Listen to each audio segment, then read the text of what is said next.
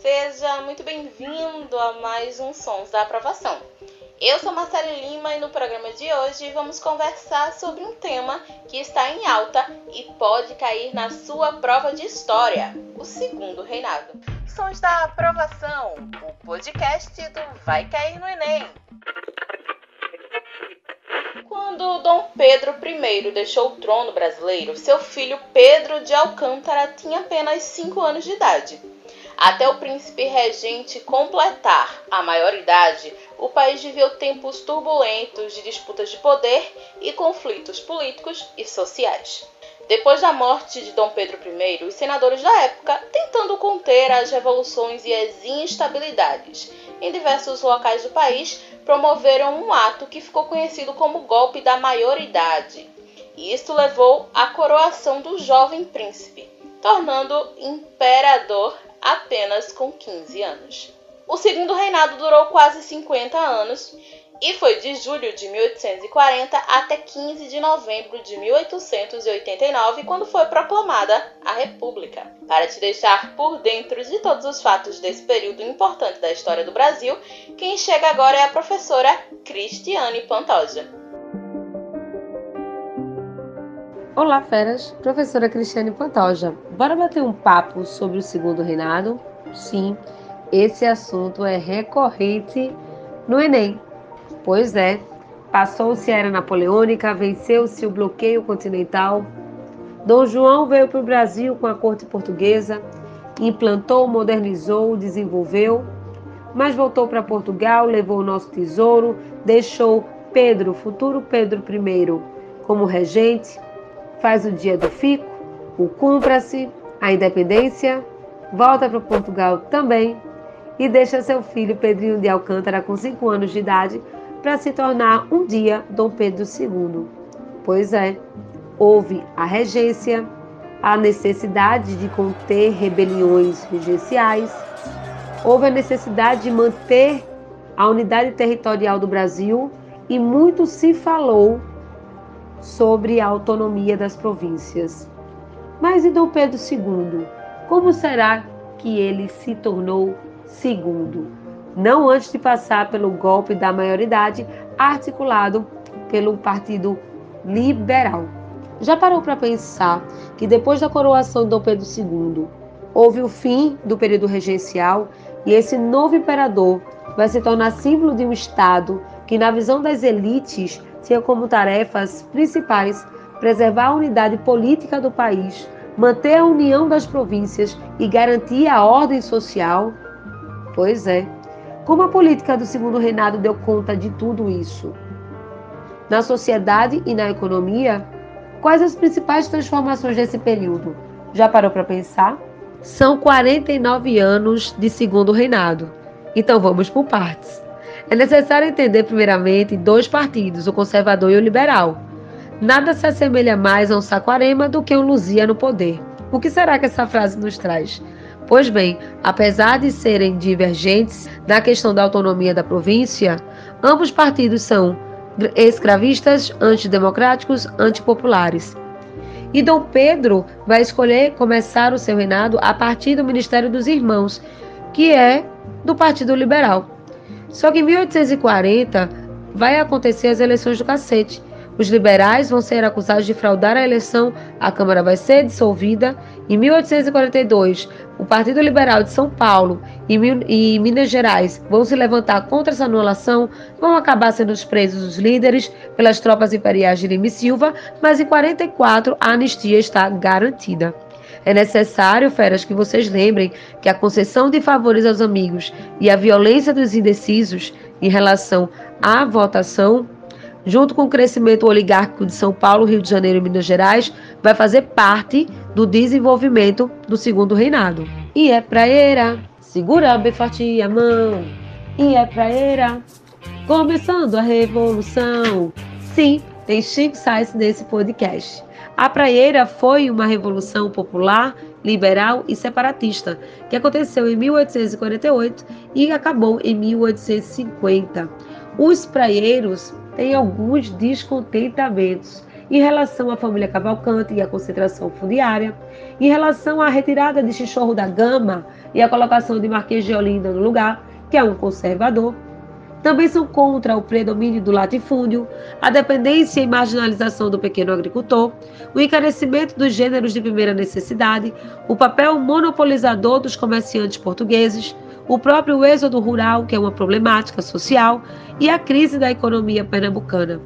Então a gente entende porque que na carta do Manifesto ao Mundo, com influência iluminista e socialista utópica, eles solicitam, eles gritam, eles lutam em liberdade de imprensa, voto universal, abolição da escravatura, nacionalização do comércio, direito ao trabalho e a própria república.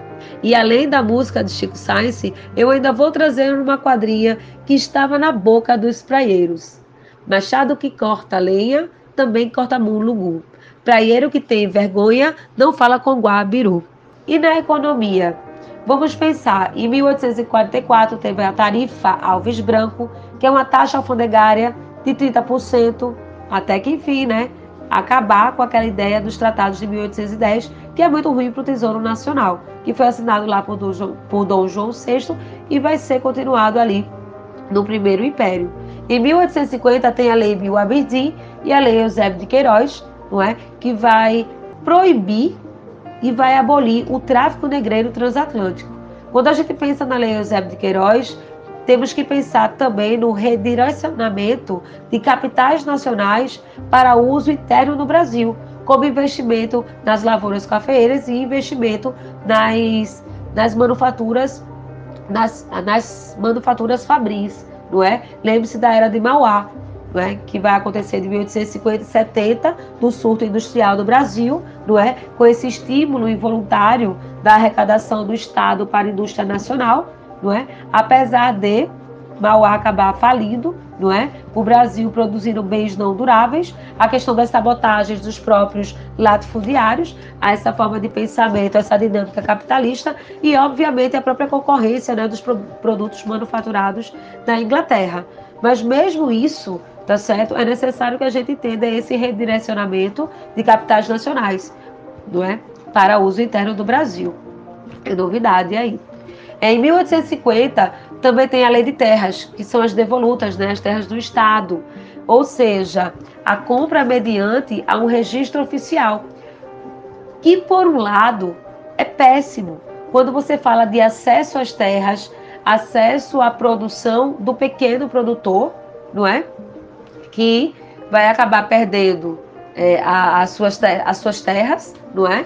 é? Vai ser comprado aí pelos grandes latifundiários, enfim ruim para escravizados que estão sendo alforriados, aqueles que conquistam também sua alforria, não é? Para pessoas pobres, não é? Que tenham na terra uma possibilidade de produção e crescimento. Por quê? Porque agora, para você poder, como se chama, brocar uma terra, produzir naquela terra, não é? é com, com propriedade dela, você vai ter que passar, não é? Por uma compra não é por um registro oficial. Então isso é dificultoso, isso é péssimo, isso é uma manobra realmente é, é interessante de se entender, tá?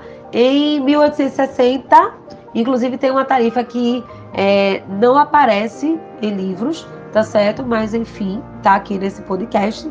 Em 1860 vai ser baixada a tarifa Silva Ferraz, que vai reduzir as taxas de importação sobre as máquinas, ferramentas e ferragens da Inglaterra.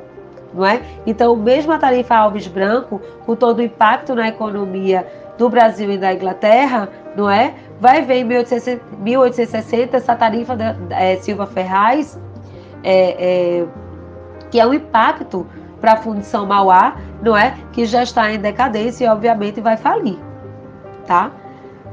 Deixe-me ver que mais a gente pode conversar desse podcast. Eu tenho uma pergunta. Vai um cafezinho aí? Com ou sem a Inglaterra? O açúcar está em decadência, mudança no eixo econômico do Nordeste para o Sudeste, ausência de, co de concorrência cafeeira, clima e solo favoráveis ao café, a terra roxa, viu gente? Na verdade ela é vermelha.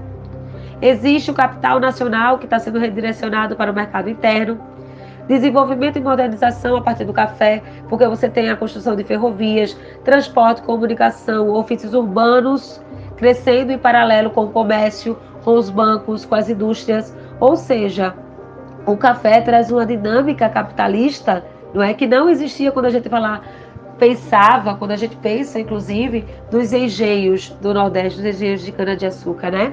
Então, como compensação a tudo isso, com certeza vai ter um aumento do mercado interno.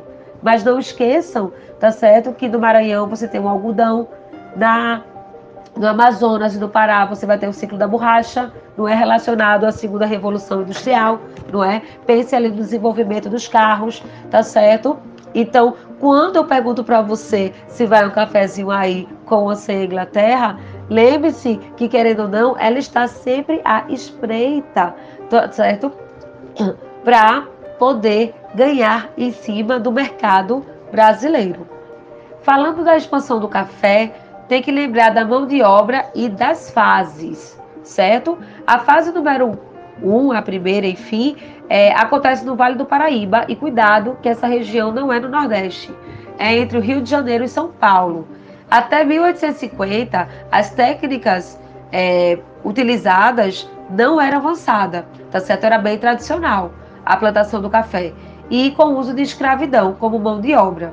Já no segundo momento, nós temos a expansão para o Oeste Paulista a partir de 1850, onde novas técnicas vão ser aplicadas e vai ter uma simultaneidade no trabalho entre imigrantes e escravizados. Eles vão trabalhar juntos, tá certo? Lá na fase primeira do Vale do Paraíba, a política é a política de parceria, tá certo? Ou seja, os imigrantes vinham para o Brasil por iniciativa particular dos fazendeiros de café, dos barões do café, e o pagamento era feito com uma parte da produção. Raramente era liberado um roçado ali para a subsistência, enfim, para a produção, para o comércio do imigrante. Isso vai acontecer no sistema de colonato, na segunda fase. Ou seja, o Estado vai garantir a passagem do imigrante, o fazendeiro a estadia, não é? Ambos vão cuidar de, de, de, pagar um salário fixo anual para o imigrante, tá certo? E ainda uma parte do rendimento a partir não é, da colheita. Então é interessante. Não é? Então, com certeza, essa fase segunda vai dar muito certo para a expansão do café no Brasil. Tá certo? Não esqueçam que se falar de imigração, tem que falar da política do embranquecimento. Sim, é necessário lembrar. Tá certo? A parte sul do Brasil vai ser pensada numa forma de ocupação e defesa, tá certo? Para a superação da crise do escravismo, né? É, e a partir daí ter a mão de obra, não é? Imigrante e ao mesmo tempo poder então embranquecer o Brasil. Na política externa, senta que lá vem história, existe a questão Christie, que é o rompimento diplomático do Brasil com a Inglaterra, tá certo? O Brasil chega a pagar a indenização, sim, da carga saqueada do príncipe de Gales, tá certo? Mas a carta de desculpa, Dom Pedro II não escreve, tá certo? Em relação à arbitragem de Leopoldo I da Bélgica, né? Ele fica a favor do Brasil, tá certo? Fazendo com que a Inglaterra não aceite, tá certo? E, de fato, seja colocado em prática, pelo menos por dois anos aí, esse rompimento diplomático com a Inglaterra. Quando é que a Inglaterra volta a, a ter relações diplomáticas com o Brasil?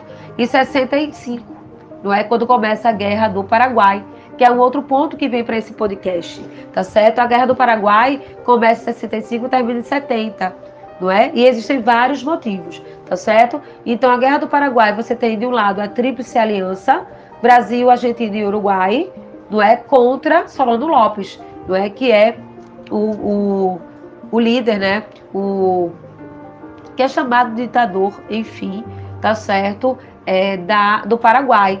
Ele tem uma pretensão de expandir a economia, tá certo? E o território paraguaio que tem êxitos em sua nação, não é? Mas não tem expansão, não, não tem, desculpa, não tem é, território com saída para o mar.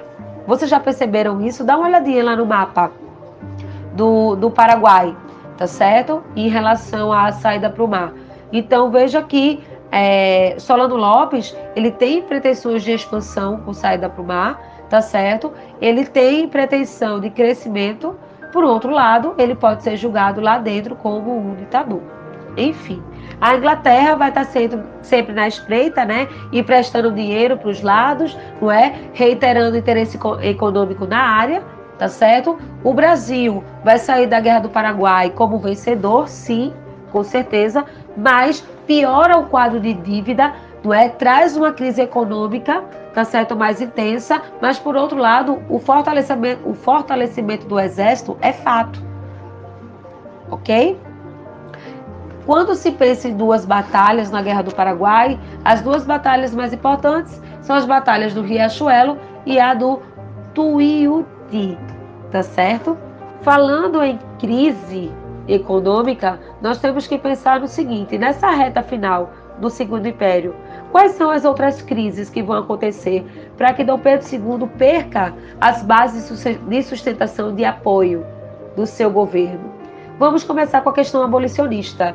Lembre-se que antes da Lei Áurea abolir a escravatura, tá certo? Existiram leis protelatórias, tá certo?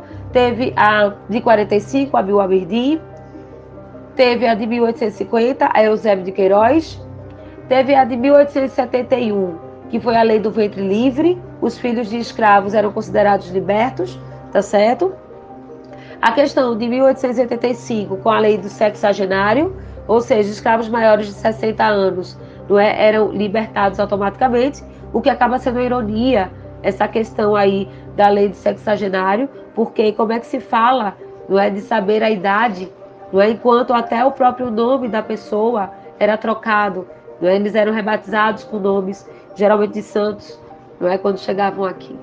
Enfim, em 88, a própria Lei Áurea assinada pela, rainha, pela princesa Isabel, tá certo, já que não é? Dom Pedro II não tinha nenhum filho homem vivo, tá? E detalhe, em 1887 existe uma questão muito legal para a gente alinhar quando se fala da questão militar.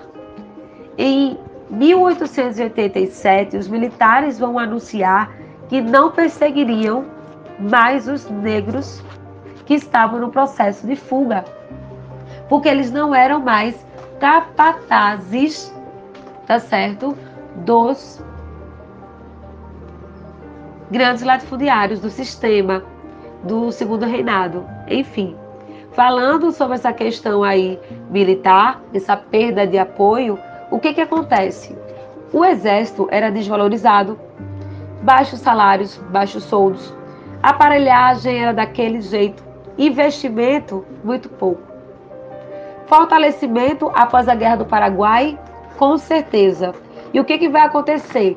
Exigência de maior participação política e administrativa no governo. A outra coisa, acabar com a influência da Guarda Nacional, diminuir a influência dessa Guarda Nacional, tá certo? Que cresceu tanto na regência, não é? Que foi alimentada no primeiro reinado também tá certo? A questão também de, da questão militar é as punições do governo oficiais, não é? Não se queria mais isso. Existem dois casos particulares, não é, que é o de Sena Madureira e de Cunha Matos, que demonstram exatamente como os oficiais eram retalhados quando se levantavam e usavam a imprensa para se levantar, não é, contra o governo ou para indicar mesmo é, o, que, o que eles querem, o que eles, enfim, desejavam para eles e para o Brasil. Enfim, no final de tudo, a gente tem a queda do Ministério do Duque de Caxias, não é? E a exoneração de Deodoro Fonseca, de Deodoro da Fonseca, que é quem vai proclamar o golpe da República, não é? Como ministro de guerra. Então veja que são coisas que acontecem que fazem com que os militares de fato se afastem, não é? Como base de apoio é, do segundo reinado.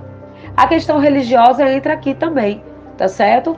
É, Lembre-se que, de, que desde 1824 você tem, pela Constituição do Brasil, a igreja atrelada ao Estado.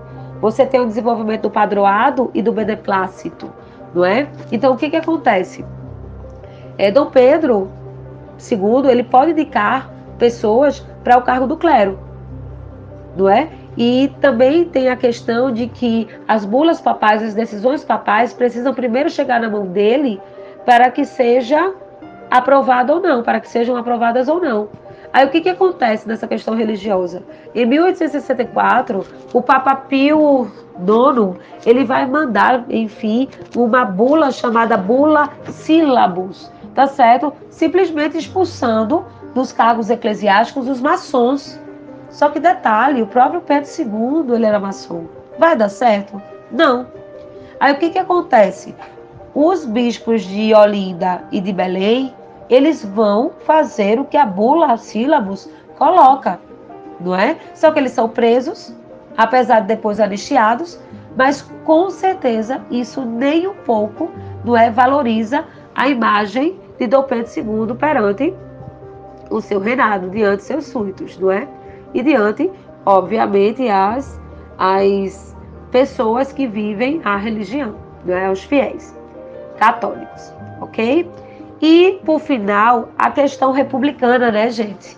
Se tem monarquia, mesmo que constitucional no Brasil, a falar em república é ser contrário. Então, em 1870, no Rio de Janeiro, vai haver o um Manifesto Republicano, ou seja, uma grande dissidência radical do Partido Liberal. E vai haver, em 1873, a criação do PRP, o Partido Republicano Paulista, tá certo? Que vai ter uma grande relação não é, com os com importantes cafeicultores.